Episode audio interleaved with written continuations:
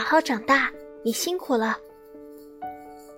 小时候，老师总问：“你长大要做什么？”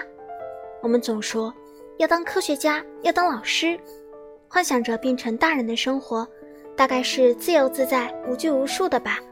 最重要的是不用写作业。到了高中，觉得高中好累啊，迫切的想要从这种三点一线的生活中脱离出来。可笑的是，到了大学又怀念起了高中。慢慢的，我们终于如愿以偿的长大了，却忽然发现，原来生活并没有那么单纯。原来长大真的是一件很辛苦的事啊！小时候的那个自己，也在生活中被渐渐遗忘，不得不丢弃。生活本不易，我们对小时候涉世未深所想象的一切的执念，也在慢慢弱化。慢慢发现，原来那个时候的自己多傻，多么单纯，但也最快乐。